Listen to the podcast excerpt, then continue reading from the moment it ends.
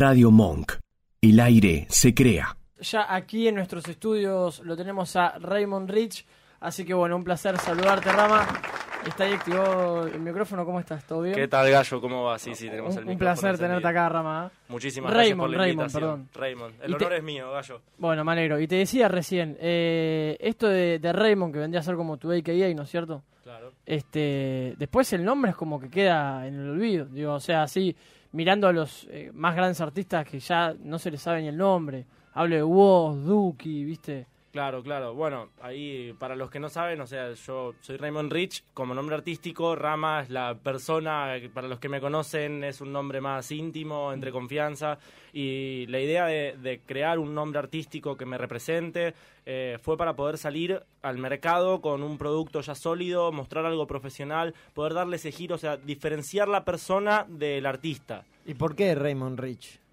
Mira, Raymond es eh, básicamente como una de las tantas derivaciones de entre mi grupo de amigos, de siempre jodemos cambiándonos los nombres, ¿viste? O sea, haciendo juegos de palabras, y Raymond era uno que, que solían decirme, y fue como decir, bueno, eh, no me voy a inventar un nombre cualquiera como por ahí hace, hace- hacen los demás, sino algo que por ahí me sienta más identificado. Y Raymond era algo como más ameno entre nosotros, y fue como que quedó. Y el Rich fue un compuesto como para darle un poco de, de explosividad también en, en términos de marketing, ¿no? Que uno escuche y diga, wow, ¿qué, ¿quién es? Claro. ¿De Es rico, de verdad. Claro. Che, Rama y eh, Raymond, sorry, eh, me- va a costar acostumbrarme, pero bueno. Estamos en confianza, igual, me puedo decir. obvio, Para obvio. ustedes dos se conocen de la facultad, ¿es Sí, así? sí, sí, sí. Claro, claro que sí. Este- Cursan- él también juntos. estudia en la UAD de comunicación, no sé si se tenían. No, no, sí, pero- igual sí, de cara, de cara, de cara. Pero bueno, somos 30.000. Sí, somos somos 30.000 una banda. Che, ¿y te, te costó en ese momento decidir por el por el nombre? Porque, o sea, es como que el nombre, es como, viste, che, po- bueno, no, poner el nombre a la radio, poner el nombre a un equipo, el nombre que le pones, queda. Obvio que después puede mutar, pero... Es que es eso, es muy determinante. O sea, Claro. a, a la hora de elegir un nombre, yo siempre había sido Rima- Rama KST.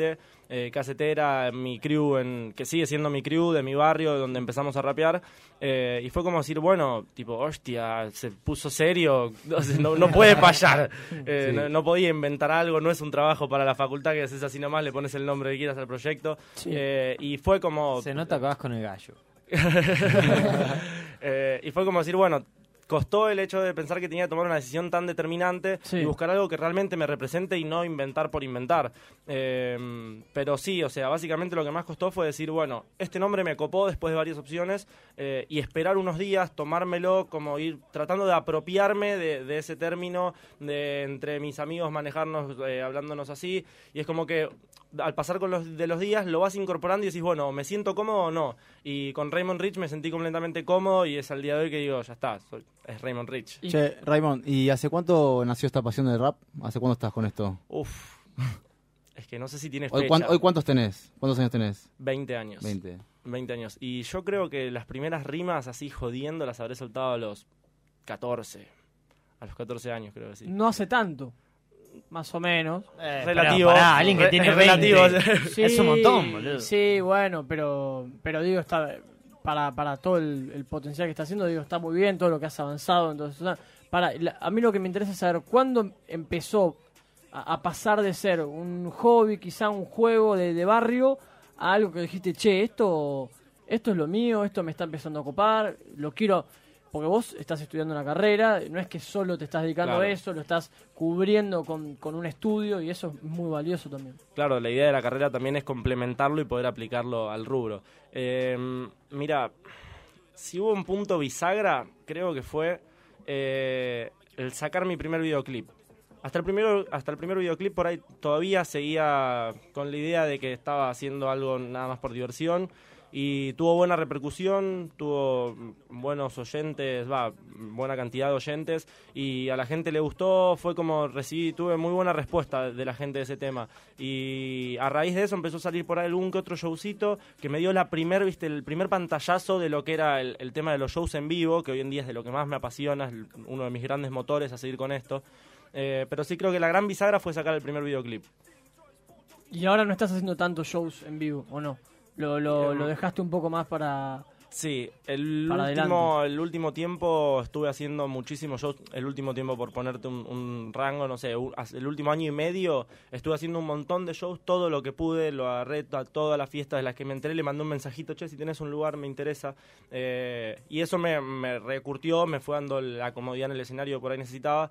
Para hoy en día decir, bueno, eh, esperemos un poco, sacar un par de temas, que la gente se aprenda las letras, generar expectativa, poder también darle, darle un giro más, más profesional, porque yo en el último año hice alrededor de en- entre 30 y 40 shows, en barcitos, fiestas independientes, por ahí fiestas más grandes, un montón. Eh, pero primero, todos gratis y sin, sin producción, sin inversión en el show. Yo iba a agarrar un micrófono, me pone las pistas un DJ y lo rapeo. Sí. Y la idea ahora es cambiar eso, o sea, darle algo nuevo a la gente, por ahí poder empezar a invertir en luces, en dar un Más espectáculo. profesional. Claramente, darle, dar un espectáculo a la gente. Y es, es tanto más difícil ahora con todo este boom que, que- que recibió el trap, el rap en estos últimos años, que eh, vos lo reviviste, digamos. Ahora es tanto más difícil quizá eh, llegar o, o digo, alcanzar un, un objetivo, porque hoy esto no es esto que está pasando ahora con, con ese estilo musical no es el mismo que hace 10 años. No, eh, también es depende de qué parte del Lo- vaso veas, si lo- la parte lo- llena o la parte vacía. ¿Lo sufrís o te ayuda? Eso, a, a eso iba. Es difícil, la mitad hace que sea más difícil. ¿Por qué? Porque hay una barbaridad de competencia. Hay muchísima gente apuntando para el mismo lado, intentando un mismo objetivo, eh, por ahí con sus variaciones, pero más o menos es el, el éxito en la industria musical. Y en este género en especial, hoy en día son muchísimos los pretendientes. Y eso hace que, bueno, se complica muchísimo más a la hora de, de- de uno tener que buscar destacarse por encima de, de la mayoría. Eh, pero después está el vaso medio, la mitad medio llena del vaso, que implica que hoy en día, con cómo creció todo esto y con el boom, hay multinacionales invirtiendo en el género, multinacionales invirti- invirtiendo en pibes de barrio que no tienen los recursos para grabar, pero tienen un gran talento y por ahí se le abren las puertas de un día para otro con un tema que sacan un hit que le, hicieron una inversión. Entonces decís, bueno, eh, Spotify tiene portadas de playlist con la cara de los pibes con los que yo me cruzaba en la plaza cuando empecé a rapear. Eh, entonces decís, bueno, abre puertas también al mismo tiempo. ¿Y qué, te hace sentir que, que quizá no estuviste esos pibes que vos eh, rapeaban en seguramente en el mismo nivel que vos y en el mismo lugar que vos y hoy quizás están en un lado que seguramente eh, por, por momentos, y lo hablamos una vez en la facultad, y estar en ese lugar justo están, quizá eh, a vos te toca lucharla mucho más que ellos. Mira, justo con lo de recién yo hacía referencia principalmente al ámbito del quinto escalón, por ejemplo. Claro. Eh, pasa que el quinto, escalón, del quinto escalón fue un muy gran impulsor para la cultura y para el, el alcance. Claramente, de hecho, fue lo, lo más grande de Argentina, fue una bisagra en el género. Eh, entonces, decir, bueno, yo en ese momento estaba con la visión en otro lado. Como te había contado, yo todavía estaba divirtiéndome, haciendo algo por diversión, probando con los pibes rapear en la plaza. A mí me gustaba mucho más el freestyle libre que el hecho de juntarme a batallar, eh, en, no sé, en una competencia. Siempre lo tuve, de ir ahí dentro de todo, pero bueno, esa gente a la que yo te decía fue la que se metió en el ámbito de la batalla y estuvo Claro. en el momento del boom y eso les dio un gran impulso para después por ahí moldearlo cada uno en base a lo que quería. ¿Te, te quedó como una, una bronquita de decir, ¿por qué no me metía como un pe-?" Porque yo te vi en un video en el quinto. ¿Vos- Sí. ¿O cuántas veces fuiste? Dos, veces, dos veces fui el Bueno. quinto. Y, o sea, tuviste ese momento de... Pasa que, bueno, me imagino la dificultad de estar ahí, toda la gente que había, porque había un montón de gente. Yo cuando fui ya había explotado mal. Cuando Claro. fui al quinto estaba, o sea, fue antes de, de que pase tan zarpado en la industria, pero dentro de la competencia ya, ya había explotado. Sí. ¿Y no crees que, bueno, me decís que desde los 14 años entraste en este mundo? Durante mucho tiempo no se lo tomó en serio, ¿no? Como que el rap eran, eran como que no estaba al nivel del rock, el pop, y hoy en día todas las bandas estas de rock, pop, y cualquier cosa que haga reggaetón, cualquier cosa, los toman a, a ustedes, los del rap, para hacerlo parte de eso. ¿Qué pensás ante eso? ¿Es, ¿Es como una evolución o crees? Porque hay gente que dice todavía es una moda.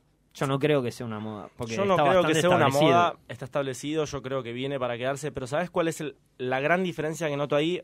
¿Cuándo se le empezó a tomar en serio? Cuando empezó a generar plata. Cuando empezó a generar ingresos. Cuando empezaron a cortar tickets. La gente empezó a comprar, a los, empezaron a ver personajes, se generó industria. Y eso fue años después de que los pibes se junten en la Sí, plaza. sí, sí, sí, a pero- rancharla. En términos históricos fue un proceso re rápido. O sea, fue en años, así, dos años que hizo Claro. el boom. Sí, Eh, pero no en términos de tu vida por ahí. Claro, no. Vos lo viviste todo, eh, la transición la viviste entera. Y sí, fue un tercio de, de mi carrera. Eso es un flash. Sí, es un flash. ¿Y qué, qué proyectas en tu vida con esto del rap? ¿Tenés algo en ¿A claro? gran escala o a corto plazo? Y las dos, tanto a corto como a largo plazo. eh, mira, te empiezo por el largo plazo. Sí. Producir con los mejores, con los mejores productores, con los mejores artistas del mundo, con los mejores equipos técnicos, eh, poder llevar mi música a un máximo nivel y que con mi música poder generar el, el máximo objetivo que es poder influir sobre las personas con el mensaje de uno, ¿no?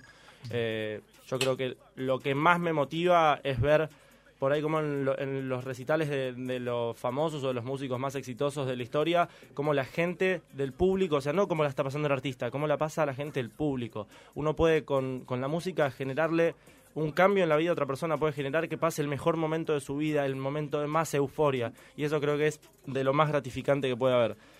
Y a corto plazo, eh, primero y principal, poder mantener el ritmo con el que vengo, que creo que, vengo bien encaminado con todo lo que estoy logrando trabajar, cada vez se va agrandando más el equipo de personas que están dispuestas a, poner su grano de arena, eh, y eso va haciendo que la- las cosas están pasando de a poco, solas, entonces digo, bueno, lo que, lo que puedo pretender ahora es no bajar el ritmo y seguir progresando.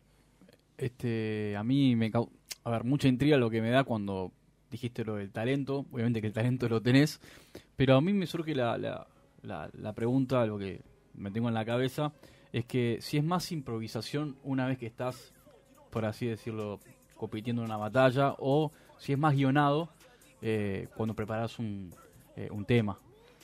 Es que sí, justamente la batalla es completamente libre. El que opina lo contrario está equivocado. O sea, justamente la batalla se supone que es lo que se genera en ese momento, la, la rapidez que tiene uno, la astucia. De ahí quien pueda estar más preparado de antes o pensar algunas cosas va por cada uno y cómo es la estrategia de cada uno. Porque tampoco hay una fórmula secreta. Si vos te escribís una- unas rimas para una competencia y después vas y lo soltás y lo soltás por ahí nervioso porque no, está- no están preparados o se, piensan que se puede dar cuenta y te juega en contra y por ahí el otro que improvisó la rompió toda porque fue uno mismo con el público, con el momento. Eh, y después lo de los temas es método de cada uno ahí. Yo tengo distintos métodos, a lo largo de mi carrera ha cambiado mi forma de escribir. ¿Y no hay algo a la hora de escribir que querés mantener esa energía de, de como la rapidez que te sale cuando haces freestyle? ¿Cómo mantener esa energía y que las cosas sean mejor? Mira, mi gran forma de combinar eso y llevar a que esa, porque lo que más he hecho en, en mi vida es, es freestyle en- con respecto a esto, eh, freestyle en la plaza con amigos, entonces por ahí esa rapidez mental es algo que he desarrollado sin prestarle tanta atención de que lo estoy trabajando. Entonces, a la hora de hacer música, poder trasladar eso, mi método y el que estoy aplicando hoy en día para escribir, que es un gran secreto, anoten. Eh, pongo la base que, a la que le quiero escribir una canción o la que me gustó y escuché, y me pongo a tararear sin decir nada, sin limitarme con tener que pensar palabras. Entonces, pongo el teléfono a grabar el audio mientras suena la pista y hago tarareos de lo que sea. Eh, ¿Viste Peter Capusotto? Canciones Sí. cantadas con un inglés de mierda. Sí, sí. Bueno, una cosa así, te hago una canción cantada con un ¿Sabés inglés que de mierda. Cerati hacía lo mismo? Mira, no o lo sea, sabía. es un flash porque... Me todo- acaba de volar la Sí, cabeza con sí. eso. Él odiaba hacer letras, le costaba muchísimo y mirar las letras que hacía. Claro. Y bueno, y una vez que, o sea, por ahí de la nada terminé, los, terminaron los tres minutos y yo, uy, ahí hice un, un estribillo que me Claro. gustó, escucho el audio, le pongo palabras. Porque eso es muy loco, sobre todo en las canciones de, de, de- de trap, más que de rap, que es como que importa más el. Y ni hablar en inglés, vos tenés un tema en inglés, ahora nos vas a contar.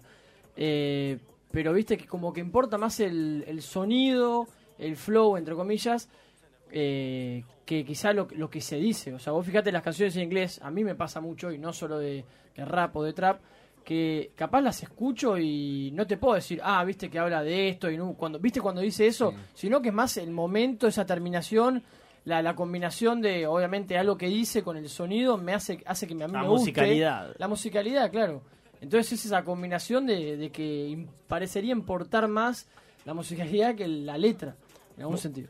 Y sí, yo comparto con eso. Y creo que viene un poco arraigado al hecho de que el trap en especial tiene un público en pañales. O sea, es un género instalado hace poco acá, la gente recién está conociendo y de hecho sus mayores eh, influencias sobre el género son gente que, como hablábamos hace dos años, estaba en la plaza. Claro. que no tiene una carrera musical extensa, eh, con grandes músicos y grandes productores, que hace un año por ahí no lo hacían y ahora lo están haciendo. Y son los que influyen sobre grandes masas que les gusta el género. Entonces también hay como una, falta de... Por ahí no una falta, sino como que es parte del proceso, del inicio de un proceso. En Estados Unidos eh, pasó lo mismo también en un principio. Y hoy en día en una estación de servicio escuchan trap. ¿Y por qué crees que hay, hay, hay los, los artistas tienen que decidir, o, o eso pareciera, entre continuar batallando o irse para la música? Ah, No, no se pueden hacer las dos cosas. ¿A vos te gusta más la música que batallar o no? Sí.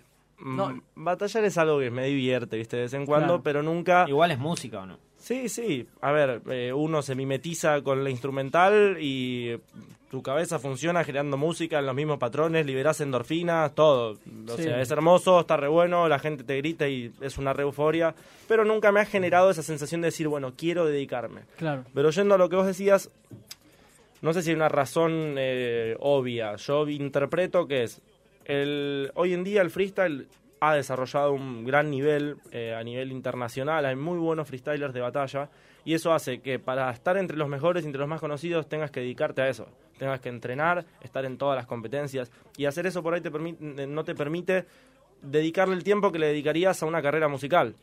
Lo mismo del otro lado, si querés hacer una carrera musical, siendo que hay gente que está dedicándole tanto tiempo, tanta plata, tanto esfuerzo, si bueno, si le doy el 50 no puedo llegar ni a la vuelta. Y entre tanta competencia así de, de rappers y personas que, le apasione esto, ¿cómo hace uno para diferenciarse y, y poder destacarse por sobre los otros? O sea, ¿qué, qué pueden, qué pueden incorporar, qué pueden trabajar para, para saber eh, estar por encima de- del otro, ¿viste? O saber diferenciarse. Mira, haciendo la visión dentro tu de caso, ¿cómo lo ves? dentro de esta escena, eh, dentro de cómo están las condiciones hoy en día en la industria del trap en Argentina, creo que los que se diferencian son los artistas que son completos en todo lo que implica la carrera musical de un artista. El que esté involucrado en cada uno de los aspectos que le corresponden eh, a otras personas por ahí, pero uno estar pendiente porque son para uno. Por ejemplo, eh, el artista que sabe un poco sobre dirección de arte y en su videoclip hace una opinión o una sugerencia sobre algo, el que va con el guionista antes del videoclip y lee el guion y dice, uh, esto está muy bueno porque tal cosa, y habla con el manager y le dice, mira, hay fiestas en tal lado, entonces estaría bueno que tires, y constantemente estar involucrándose en las cosas que lo incumben como artista, Eh, porque una vez que uno va profesionalizando su carrera, empiezan a haber un montón de cosas de las que hay que, de las que, hay que hacerse cargo y un montón de personas las que se tienen que hacer cargo de esos, de esos roles. Totalmente. Eh, y existe mucho hoy en día el rol del artista de yo escribo mis canciones y rapeo y voy a los shows. De todo lo demás encárguense ustedes. Ahora, ¿no crees? Te hablo de la inexperiencia total. Eh, yo he vivido muchos amigos que querían hacer rap, no sé qué, en colegio. Y he ido a alguna compe así y, y decir, no les creo. Me parecían poco honestas las letras. ¿Y no crees que este boom que se genera en el rap, en el, en el trap, está haciendo que mucha gente se acerque de una manera errónea, como que querer generar una un personaje que no es y, eso lo lleva para abajo? Porque me parece que en general lo mejor que he escuchado yo es la gente que te es honesta. Te dice mi vida, ta, ta, ta, ta, ta, y te vuela al bocho. En cambio, el que te dice que vive en Recoleta y te dice, no, es que fumo falso con los penes, bla, bla, bla, yo no le creo un carajo. Pero no sé. A ver qué opinas vos que... pasa que hay Pasa de- mucho, ¿no? Pasa la un moda, montón, pasa un montón, moda. de hecho, o sea, sin ir más lejos, el trap hoy en día de las temáticas más recurrentes es la plata, las drogas, las Claro. mujeres, las giras, los aviones y después cuando ves detrás del Instagram muchos de esos no tienen nada de eso de lo que están hablando. Pero ¿qué pasa? Hay estereotipos y hay clichés y hay personajes que venden. Entonces, eh, como te decía, ¿Cuánto la- puede durar eso?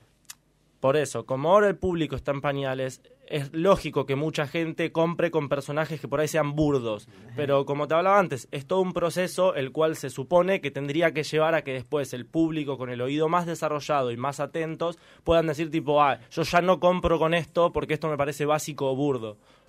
Ojalá pase, ¿no? Ojalá. Y en esto de, de también eh, am- amar la cultura y, y obviamente respetar las cosas de cada uno, ¿qué, qué te produce, Raymond, esto de, por ejemplo, vos hacer un, un tema muy bueno, eh, a- por lo menos a tu criterio, una letra muy buena, Y de repente ver que, que una piba hace un freestyle con Bizarrap, no, no sé si lo conocen, es un productor, este y mete 24 millones de reproducciones en algo que... De hecho, este tiene me 40 decía- ya. Este me decía el otro día, yo lo puedo Lo tenés hacer, calculado. yo lo puedo hacer y lo puedo hacer mejor, ¿entendés? Y después es como que, no sé si la vidriera o la facilidad de ciertos artistas de rápidamente meter una canción y ¡pum! Por eso le pregunto lo de cómo hace uno para diferenciarse, ¿no? Es que es imposible saberlo, perdón que me meta, pero Mira, en, hace un tiempo te podía decir que me daba bronca, que me generaba impotencia. Hoy lo miro ya desde otro punto de vista. Eh, a ver, primero como te decía antes, abre puertas esas cosas. O sea, me puede molestar porque decir, bueno, yo la vengo luchando hace tanto y por ahí alguien que sale de la nada, eh, pero eso es ver la parte mala en realidad cuando decir, bueno, o sea, alguien que no tiene tanto tanta carrera por ahí y de la nada hace algo que está dentro, dentro de todo bueno y la gente compra y le gusta y llega y es masivo. Entonces, y bueno, el camino está abierto. Y después quizá desaparece un poco. Y Te voy a meter el ejemplo de Seven Kane, por lo- ¿te acordás? Sí. Bueno, el chavo no lo conocía a nadie, es un pibito como nosotros, metió un tema, se fue re arriba y ahora, eh, si entras al Instagram, debe tener 50, eh, 500 mil seguidores, pero digo, por lo menos a nivel social o Sí, dentro sí, de lo que antes yo conocía la gente que lo conocía, es como que se reapagó eso. Y bueno, pero esos son los artistas pasajeros. Eh, yo creo que es más, como le decía, los artistas que por ahí no se meten en, en su carrera en sí. Hacen lo que les corresponde nada más como artistas. Y, a ver, yo he escuchado de fuentes internas en los pasillos que Seven Kane fue parte de un productor que dijo, mira, este pendejo es fachero, necesitamos a alguien con este perfil, vení, Claro. cantá esto, ponemos acá, mirá vendemos, pagamos, y es publicidad. una locura, hay millones así. Hay millones. ¿Y cuánto Eh, duran? Ese es el tema. Ese es el tema. Después están los que perduran y realmente son una fórmula que nadie entiende por qué, pero funciona. Hay otros que parecía que iban a funcionar y duran 10 minutos. Sí. Como que no, Y te da, te da un poquito de. No sé si la palabra es miedo, pero de que quizá algo de eso te pase a vos. Eh, sin, sin estar considerándote mal músico. Digo, soy buen músico, che, me, pasó esto. O digo, por eso digo, también me imagino que hay que estar preparado en el momento en el que uno qui- quizás se, se codea con, con el estrellato y decir, bueno, ahora me tengo que cuidar. eh, ahora es donde más tengo que laburar, ¿viste? Para no que después no me pasen esas cosas. Mira, yo creo que al venir en al venir en una segunda ola de lo que es el género, porque decir, bueno, eh, yo si ahora empiezo a laburar todo profesionalmente, empiezan a salir bien las cosas y alcanzo lo que para mí sería el éxito, eh, estaría siendo parte de una segunda ola del género, porque la primera ola ya pasó y el, por más que se quieran subir no se puede, ya es, fue algo inesperado, pasó la primera ola del trap, como mm, para nombrar referentes Duki, Sia, que son todos de la primera ola que salió, el Paulo Londra, eh, entonces algo a lo que uno ya, ya no se puede sumar. Sí, pero bueno, que haya habido una ola antes permite que uno esté mucho más preparado para ciertas cosas. Claro. Eh, o sea, analizar el contexto y por algo, a ver, los Y- políticos tienen que estudiar historia para saber cómo manejar el país. Yo hoy en día digo... Lamentablemente no estudian. No, se copian, se copian en todos los exámenes y Eh, no apagan el celular en conferencia de prensa. Yo hoy en día digo, bueno, o sea, observando los errores que les pueden haber llegado a pasar, eh, decir, por ejemplo, todos, todos han tenido problemas con las patentes de los temas. Han perdido plata por no, no patentar música, han perdido plata por no distribuir bien las cosas. Y hoy lo Es ves como básico eso. Y hoy es básico. ¿Por qué? Porque ya les pasó a todos. Y, pero en los otros géneros era algo básico. O sea, también uno se pregunta, Sí, pero... qué eh, mal que estuvieron, ¿no? Y porque fue inesperado. Fue inesperado en el género. Claro. Como decíamos antes, hasta antes el- al género no se le daba bola, no se lo tomaba en serio. Porque no generaba Claro, plata. y los pibes subían todo Entonces así subimos nomás. todo así nomás. SoundCloud. y te hacían mierda. Rama, ¿estás para tirarte un freestyle? Sí, estoy para Pero tirar no le digas Rama, encantaría. por favor. Raymond. Raymond, Rama es para la familia, ya dijo. Raymond, 22.54, Raymond nos va a tirar acá una pista. Uh, ¿Estabas preparado para esto, Raymond? ¿O te, Se está empezando a o te- magiar. o te sorprendimos? A ver, es que para el freestyle no tenés que estar preparado, tenés que estar Uh, siempre listo, pero no podés estar preparado. Me caíste demasiado. bien. Está bien. Uh, encima se puso Violeta al vivo. No, ¿qué está pasando? boludo? No, esto ya estaba antes, ¿no? No, boludo, es un flash. Pero esto de que Bueno, Raymond, todo ¿Alguna tuyo la pista. ¿No estás Bueno, escuchando? mira, justo con una pista de trap, creo que es de una esta pista. Es Type Beat Gonna. Si no, pedinos. No, no, sí, sí. Perfecto. Sí, el técnico lo miro y le digo que yo me escucho muy bien. Acá estoy con Gallo Mantel, saben que yo tengo mucho nivel. Estamos con todo acá el plantel, que saben que yo lo puedo hacer. Por eso creo que yo te lo emito y transmito el hip hop, siento ese placer. Porque yo siempre renazco, hago lo que a mí me place. Por eso siempre yo contagio toda la magia que se hace cuando te suelto versos y también mensajes. Ellos saben que esto puede hacerlo. Dicen Raymond es enfermo. Porque como clava el tiempo, versos que puede contarte qué hacer, bro. No podrían Dicen que siempre clavando, como se escucha el tiempo. Que dicen que a veces mi voz está reverberando. Porque el técnico toca las palancas y me maneja. Saben que yo tiro versos y lo que yo pienso son rimas que ya me manejan. Ay, y si me trabo, es que aclaro que yo soy humano. Sabían, no estaba esto preparado. Yo antes nunca lo había pensado. Solo en el momento ha soltado. Versos que son como improvisados. Ya saben que tengo Mickey elevado. Porque soy bueno y te lo he demostrado. Ya saben cómo que en el tiempo ha clavado. Díganme una palabra para mostrar que esto es real. Para que vean que Televisión. freestyle dentro del instrumental. Yo tengo una visión que es un poco anormal. Miro la televisión y lo único que me dan ganas es de poder ya la apagar. Y si te digo que la televisión te está mostrando esa mierda que solamente es incoherente y la gente sabe que eso no me concuerda. Porque yo puedo escucharlo y creo que siempre hay que apagarlo y escuchar a la gente que puede estar diciendo las cosas adentro del barrio. Paulo Londra. Paulo Londra es un pibe que tiene demasiado de ese nivel porque te juro que la realidad no te miente, solo la describe. Es que ya puedes decir que te suelta verdad en sus oraciones y ahora lo ven ese pibe tan sincero y está contando todos millones. Perro. Ellos ya saben que yo no les ladro, pero te juro que yo no soy perro y aunque yo vengo y me tardo en decir que yo me guardo todas palabras para poder tirarles, porque yo ya creo que son esos perros y aunque se me acerquen nunca van a mí contagiarme. Universidad. En la universidad yo te suelto freestyle también en la plaza. Saben que estoy en Radio Monk y ellos saben que mierda me pasa. Por eso Sí. pueden decir que esta raza de esta mente que es una amenaza. Por eso ya saben que su coherencia en su mente es algo escasa. Y a veces me tiran palabras, otras veces yo tengo que pensarlas. Porque yo ya creo que soy bueno y caigo en el beat como un trueno. A mí me sobra parla. Y si me trabo es porque solamente ahora yo tenía que pensarla. En el momento en que estaba mirando el don que tenía para poder alzar la voz para llegar arriba. Saben que tengo ya iniciativa. Ellos ya saben que son divertidas las rimas que suenan cuando se activa. Uy, yeah, yo no te meto excusas. Las mujeres me ven, se sacan siempre la blusa. Y ese me tira palabras ahí en el pizarrón, te juro. Uy, sa, vías que podía volver. Y está borrando para escribir otra. Y ellos ya saben que estamos en Monk. En indirectos la cosa es nuestra. Música. La música te juro que a mí siempre me hace bien porque atiendo el teléfono y yo le digo, ay voy para tu casa my friend, que nos tiramos unos freestyle, saben que entro zarpado en la pista, dale les digo duro de que no insistan porque yo puedo ser especialista. Tírenme otra palabra para poder cerrar este freestyle. Hay que ver la mitad del vaso lleno. Mm, yeah, yeah. Hay que ver la mitad del vaso lleno, por eso es el lado bueno. Te juro que yo te explico cómo me muevo el terreno. Ellos saben que no te exagero porque estoy acelerando, yo te pongo sexta pleno. Mm, dicen que esto es muy bueno, pero te juro que así. Puedo decir que me presento, soy Raymond Rich. Miro la mitad del vaso lleno, la mitad del vaso del vacío, no me importa a mí. Así te juro que te está aclarando. Ah, la base se terminó, pero sigo rapeando. Tremendo. Aplauso para Raymond. ¡Qué bravo! Rompiendo todo el parlante. que estaba Yo, yo, yo, yo, atrás yo. del, del vidrio mostrando palabras por el pizarrón. Estaba con el Impresionante. O sea, Qué grande ese. qué me demostraste ese. todo lo que me tenían que demostrar. Muy bueno, Rama. Muy Muchas bueno. gracias. El aporte. Me, me quedé alucinado con la velocidad en la que mete ciertas palabras. Quedé como flasheado. O sea, en un momento Es un empezó a meter, no sé, chabón, o sea, a ver, Explota el vivo. Está bien, yo no sé modular una mierda. Vaya- partamos de esa base. Boludo, le mandaste blusa, teléfono, el chabón te las Está metía bien, yo todas. empecé a buscar palabras Radio en el Monk. diccionario. Claro, blusa la tiró, la tiraste vos, muy buena. Sí, Toda. sí. Este, Muy bueno. Pero en un momento, no sé qué le tiraron lo del vaso medio lleno y de mató. repente metió. Escúchenlo después porque 40 palabras en un Corta, anda a segundo. escucharlo después, Loco, amigo. Todo eso va a las redes.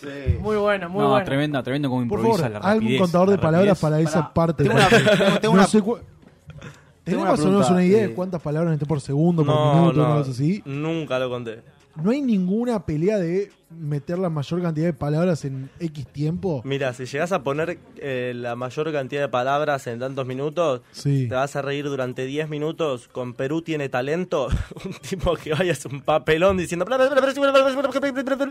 ¿Pero se entienden las palabras? Nada. No, porque yo te entendí perfecto lo que dijiste ahora. Si no se entiende, no tiene sentido. Claramente. No, acá fue tremendo. Yo, ya está, no tengo nada para decir. Se terminó acá mi participación. Sos un capo, chaval. Muchas gracias. Raymond, ¿cómo, ¿cómo se hace para entrenar la velocidad mental? Sé que antes habías mencionado algo de esto de la velocidad. Vos, en tu caso. Rapeando. Todo rapeando. Rapeando y no rapeando y rapeando. Mira. No sé si hay otra Perdón, forma. y el lenguaje, porque mm, por lo que escucho, muchas veces meten palabras que vos decís, flaco, ¿de dónde carajo sacaron esta palabra? O sea, ¿dónde vas ampliando el lenguaje? Te pones todos los días a decir, bueno, leo la A en el diccionario, B, entonces, Sabes que muchas veces me han dicho, tenés que leer el diccionario. Yo decía, sí, hay que leer el diccionario. Eso te quería preguntar. No lo leí nunca. ¿No? Entero, no. Está perfecto. Es como leer la No, no, no, Biblia. Rama, te digo, yo No, soy. Pero uno, ¿cómo va aprendiendo esto del vocabulario? En tu caso. Esto de Yo creo que tener es algo- incorporado palabras. Yo creo que es algo más de la vida. No, Sí. no me he dedicado a hacerlo pensándolo en decir, bueno, tengo que expandir mi vocabulario para el freestyle.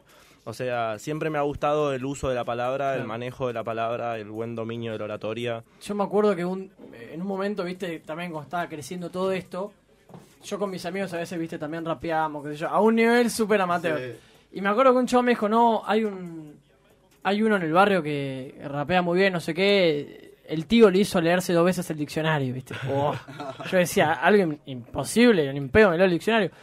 Y obviamente desde mi lado, este, súper, súper, súper semi profesional, me di cuenta de que eh, y vos lo comprobarás, no hay que leer nada, sino que es como la improvisación y, y como vos decís, conocer palabras y, y que te tiren y siempre rimarlo con algo y, y vas a salir pisteando, ¿viste? Mira, tratando de contarte lo tratando de contarte algo técnico, pero desde un lado metafórico, eh, yo creo que uno arma como cajoncitos en la biblioteca mental con las terminaciones que sabe que riman. Las muletillas vendrían a ser. Hay un cajón de muletillas, pero Porque es un siempre- cajón más. Yo te digo, es muy loco, pero siempre está la, eh, la, la palabra que uno inconscientemente usa mucho. O Sí. sea, quizá vos después te, te escuchás tu freestyle, te escuchás el del otro y el otro y dices, che, boludo, no sé, eh, Dice mucho viste. no sé, viste, lo digo Sí. siempre. O Sí. no sé, eh, eh, teléfono, digo siempre, qué sé yo, ¿viste? Entonces, Repito miles de palabras, al igual Pero que te la pasa de escuchar tus, tus raps y de, Sí, de- sí. de focalizar en a ver qué dije Haciendo tanto. eso sí lo aprendo, lo aprendo mucho, porque digo, bueno, dije muchas veces tal cosa, o estoy Mm. usando mucho tal muletilla o tal conector, eh, y eso te limita. Entonces por ahí está bueno, viste, a veces decir, eh, estoy hace una semana rapeando a pleno, no rapeo durante tres días. La mente se despeja y deja de recurrir de nuevo a esos lugares comunes. Es como que la mente va buscando zonas de confort en las cuales se siente cómodo con las palabras. Y, y uno tiene que lograr salir de eso y no caer tanto en eso. y ya el, freestyle es algo que está sumamente incorporado en por lo menos tu vida semanal, sí. Sí. ¿Cuántas? ¿Te, te hace por bien? ejemplo. ¿Te hace bien tirar un freestyle? Sí. Como que, che, me voy a... Es mi terapia. capaz. Claro, y hay gente que Eh, sí. sí. No sé si es mi terapia hoy en día, me ha generado mucha satisfacción en muchos momentos. Hoy en día no lo tengo tan incorporado al día a día, eh, pero por ser algo ya muy natural. Eh, pero sí, no creo que haya pasado hace una semana sin rapear nunca. Ok, vamos, vamos más a lo profesional. Hace poco sacaste un tremendo videoclip tuyo que se llama Oh Lord. Oh Lord, exactamente. Fue, fue, ¿Cómo fue grabar eso para vos? Porque lo, lo, lo tuviste durante un tiempo, sé que lo relaburaste. Mira, Oh Lord fue uno de los primeros temas que escribí en inglés. Eh, y lo tuve durante mucho tiempo guardado bajo la manga. Sí. Eh, y hace un tiempo, o sea que también está bueno para, para contarte más o menos el panorama en lo que estoy ahora. Eh, oh Lord fue un cambio en mi carrera, fue como plasmar una diferencia entre un antes y un después que viene también de la mano con 55 Records, que es el sello discográfico que inauguré con mi equipo. Eh, está conformado por Paz Libertad, que es la productora audiovisual del sello discográfico, y Joke Mafia, que es Johan Joke es el productor, director de, esa parte. Y ellos dos vendrían a ser lo- los dueños de la, del sello discográfico que fundamos. Eh, la idea fue, entre todo lo que nosotros habíamos venido laburando en nuestra vida, sin darnos cuenta que si lo uníamos era algo tan zarpado, eh, unirlo y apuntar todos para un mismo lado. Y hoy en día tenemos un equipo enorme de personas re, re a hacer esto, con muchísimo potencial. Eh, somos cinco artistas adentro del sello.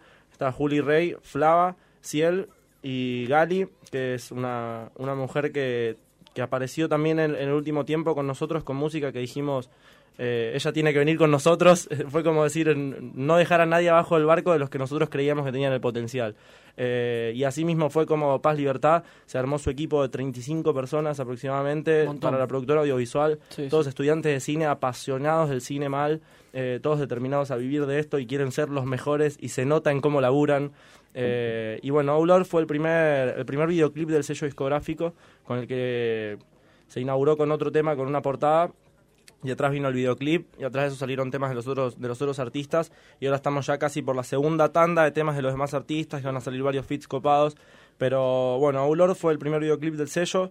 Eh, se planeó, de hecho, a nivel producción de las cosas que se vienen, ni se le compara. Pero fue como una primera presentación para salir al mercado y decir, tipo, miren, somos un montón, estamos haciendo algo en serio, lo estamos laburando de manera profesional y somos esto. Y la verdad es que a la gente le, le, le re sorprendió, Sí, sí, le se, gustó. se y- ve en el videoclip todos los que son, son un montón. Y seguro que hay más. Hoy donde se Sí, puede ver. atrás de cámara hay ¿Dónde mucho se puede más. ver, eh, Raymond? En YouTube pueden YouTube. buscarlo Oh Lord de Raymond Rich sin- en el canal de 55 Records está. Y ahora tengo dos preguntas. Eh, primero, ¿por qué Oh Lord? O sea, es así empieza una oración cristiana, según sé. Mira, ¿No lo sabías? eh, no. Wow. ¿Qué cosa? Pero bueno, Oh Lord. Mira, el, el tema, una de las frases por la que se llama así es I will do it until you be shouting no Lord. Tipo, lo voy a hacer hasta que estén gritando Oh Lord, que no puedan creer lo que realmente estamos creando. O sea, porque hoy en día es, bueno, mucha gente se sorprende, pero todavía los niveles que de lo que estamos laburando, la gente que está por fuera no puede creer lo que estamos haciendo, pero nosotros de adentro lo vemos y decimos, sí, sabemos que se puede más. ¿y hacia dónde apunta con eso? Porque hoy en día, en un sistema tan capitalista como el nuestro, medio que una discográfica, una productora, o sea, ¿hacia dónde quieren ir? Es muy amplio el espectro, me parece, pero... Sí, es muy amplio. Recién arrancan, ¿qué ven a futuro? Empezar a producir cosas chiquitas, no sé. No, cero chiquito. Ah, es el tema. con toda. Es que, como te decía, por lo menos la Paz, Liber- Paz Libertad, que es la productora, quieren ser los mejores. Eh, Johan Joke, que es mi productor, que es el productor de Joke Mafia, del sello discográfico, quiere ser el mejor. Eh, yo como músico no puedo decir que voy a ser el mejor porque es relativo, pero que voy a codiarme con los mejores estoy seguro. Está muy bueno eso, Ra- eh, Raymond, ¿eh? O sea, tener ese... ese. ¿Cómo te costó? Sorry, macho. Rigido último Y en la facultad lo tratás como rama. en la facultad no Sí, decís sí, por sí. eso. Pero viste, de, de- de tener ese hambre, esa hambruna de querer llevarte Sí. todo por delante, de querer triunfar, sobre todo en un mundo tan competitivo, eh, habla bien de uno, ¿viste? Es decir, ¿sabes qué? Me voy a llevar todo por delante. Y sobre todo la gente que trabaja con vos, porque, a ver, vos tenés un trabajo individualista que es vos, escribir y todo, pero después, para poder ganar, ¿viste? Eh, el 9 tiene que hacer los goles, pero el 2 tiene que defender, el arquero tiene que atacar, eh, atajar, entonces se necesita un poco de todo. ¿Te costó encontrar ese equipo? Mirá, yo creo que si hubiese agarrado un día y hubiese dicho, quiero armar un equipo para esto, no hubiese podido. Claro. Es mucho. O sea, fueron, literal, se alinearon los astros, no sé qué pasó. Pero fue como, se armó todo.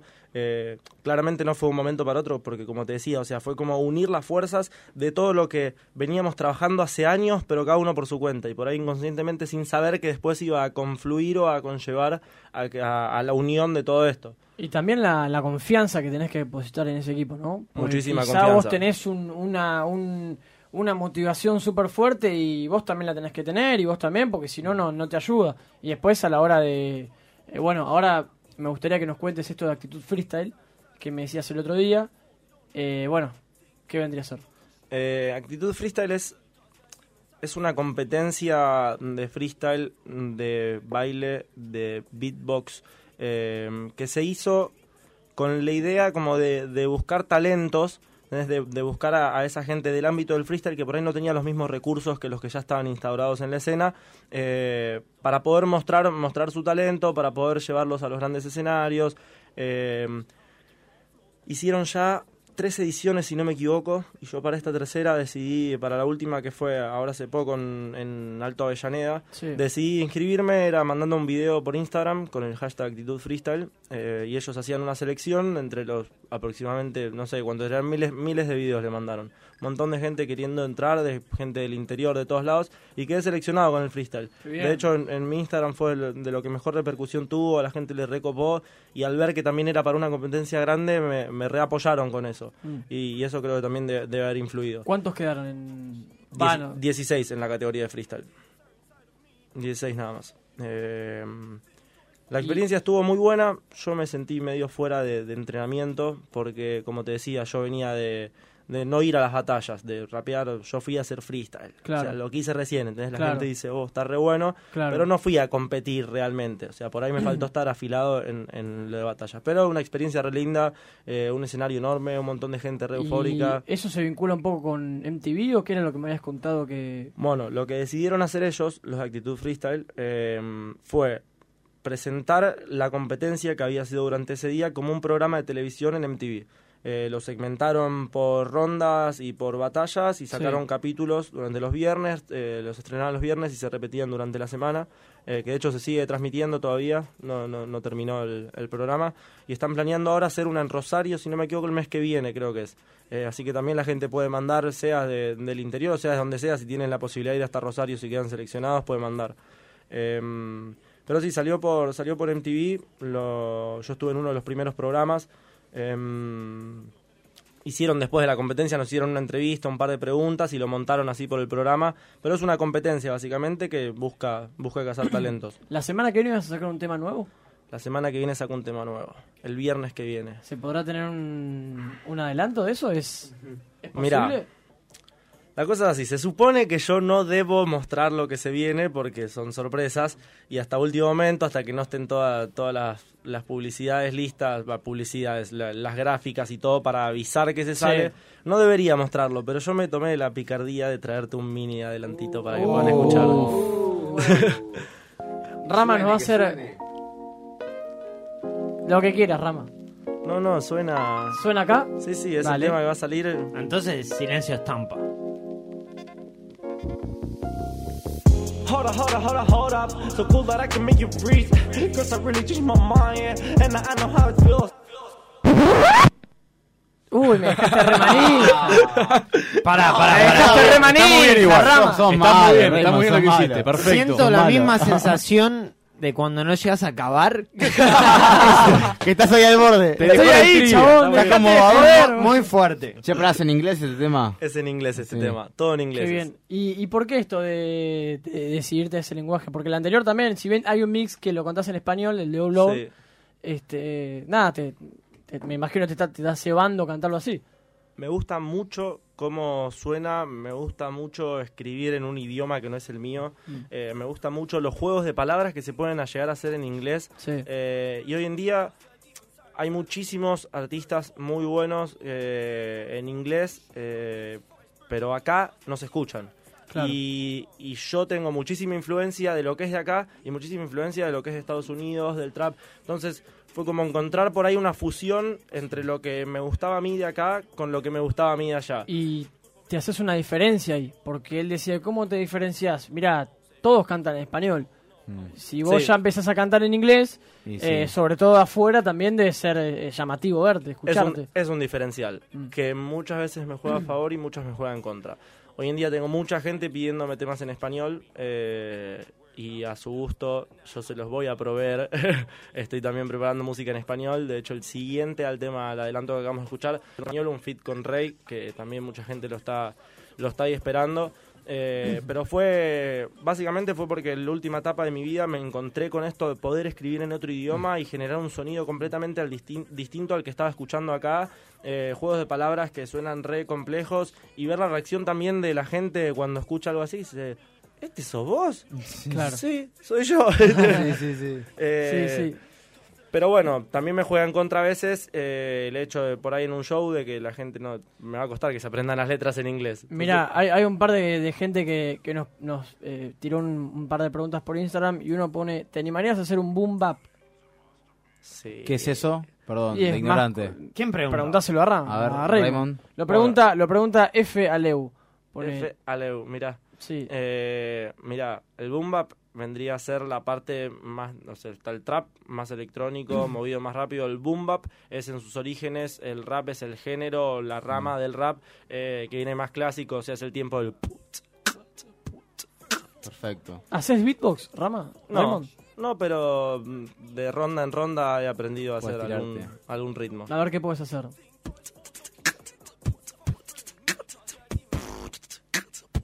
Yo, yo. Ese, dale, Muy bueno, no pongo bueno. pista, ese. No, este es Raymond. Después, mirá, te voy a llevar al recuerdo. Bueno, pará, no se la respondí, le expliqué que era Ah, boom bap. dale, sí, por sí, favor, pará. tenés razón. No solo me animaría, sino que estoy preparando un boom bap que a mi gusto es lo más lindo que he hecho hasta ahora. Lo Sí. escucho y me pone la piel de gallina, Sí. eh, pero por ese sí no me deja mostrar nada porque todavía está ahí en proceso de ver Mm. cuál va a ser la forma de hacérselo llegar al público porque Uh, es este muy pibe- fuerte. No, y- Este pibe va a quedar muy manija. Che, y la, la ansiedad, me imagino, de tener todo ese material, debe ser eh, fuerte o no. Porque esto estás hablando. Mira, yo te digo mi experiencia. Nosotros hacemos un video acá para nuestra cuenta de Instagram. Yo ya estoy ansioso, lo quiero largar. No me quiero imaginar vos un tema. O sea, debe ser limado. No, no, yo no- creo que no tendría que hacer un programa para explicar lo que me pasa. eh, eh, la espera es. Y pero hay que, saber, hay que saber manejar los tiempos. Hay que saber manejar los tiempos, hay que saber esperar, hay que saber entender que las demás personas, porque hay muchísimas personas trabajando detrás de cada tema, no soy yo solo ni no es ni es solo Sí. mi productor. Entonces, depender de muchísimas personas hace que eh, hayan muchísimos obstáculos, hay muchísimas trabas, hay muchísimos inconvenientes eh, y hay que saber entender que, que el otro por ahí tiene una manera de, la- de trabajar distinta a la suya o que pone las prioridades de distinta manera eh, y que las cosas re- realmente bien hechas llevan tiempo. Eh, entonces uno por ahí, yo muchas veces me, me emociono y por ahí trato de, de apurar algunas cosas en el, en el sello, por ahí está por salir un tema y me dicen, che, mira, acá se nos ocurrió que hacer esto podría ser que sea mejor, necesitamos una semana más. Sí. Y a mí me duele en el alma, pero yo les tengo que decir, dale. Y así Ah, todo no. nos dio un adelanto. Sí, Ah, no, sí, un sí, crack, qué un crack. privilegio. Mirá, eh, Tommy Red, ¿te acordás? Cursaba con nosotros. Puso que cuenta el primer día de clases en la facultad que se puso a rapear sin importarle nada. Oh, a ver, no me acordaba. ¿Sabés que yo ese primer día de facultad, eh, eh, de primero, Nadie se conocía con nadie. primero de la vida, primero de- no claro, es que claro. ahora. Yo ese día tenía que rendir para terminar el colegio, falté y yo estaba re manija con esto del rap, que yo me contaba, no, hay uno que se puso a rapear. ¿Quién? perdiste esa clase? yo. Me quiero matar, así No, que te si me- perdiste Yo no estaba, boludo, así que si me ¿Pero podés... cómo fue? ¿La profesora te, te, te pidió? ¿Cómo fue? Arrancó la clase diciendo, bueno, hoy para distender, para que entren en confianza con su primer día de clase, van a voy a ir uno por uno y van a contar qué, qué edad tienen, qué estudian, qué cosas les gustan, de qué trabajan. Sí. Y yo dije, o sea, entre mis cosas, de que rapeaba, que hacía música, sí. claro. Eh, ah, ¿improvisás? Sí. Ah, y... ¿Improvisás? a- ¿Podés improvisar acá? Me dicen. Te mató, genio, boludo. Pero O habían, genio. habían pasado, no sé, creo media hora de clase. Sí, La sí, mi sí. primer media hora en la facultad, con Claro, gente que no ¿A conocía. dónde y- llegué? La No, puta no. madre. Y eh, fue hace, claro, este estoy en tercer año, o sea, fue hace bastante ya y, Mm. o sea, ahí estaba metiéndole a la música ya en serio, pero no como un proyecto profesional Claro, tan claro. elaborado, pero sí sabía que quería vivir de esto Mm. y sabía que esos desafíos son los que los Exacto. que más te ponen a prueba, son los que más te preparan, los que más te enseñan, los que más experiencia te dan. O sea, en la incomodidad, en la incomodidad es donde se aprende. Totalmente. Y literalmente fue. Yo venía de, de- de hace mucho ya no sentir por ahí presión para hacer freestyle en público, porque ya sabía que me gustaba, que dentro de todo lo hacía bien, de acostumbrado de la plaza. Claro. Eh, pero fue como otro ámbito completamente Sí, sí, distinto, sí, algo sí, re sí, sí, disruptivo Que, que no me lo podía ni esperar. Y fue como, el- la primera sensación fue medio retraerse para atrás y decir, uh, la puta madre, Sí, ¿viste? sí, sí. Y después fue como, no, esto es lo que necesito, o sea, situaciones que me pongan en contra la pared.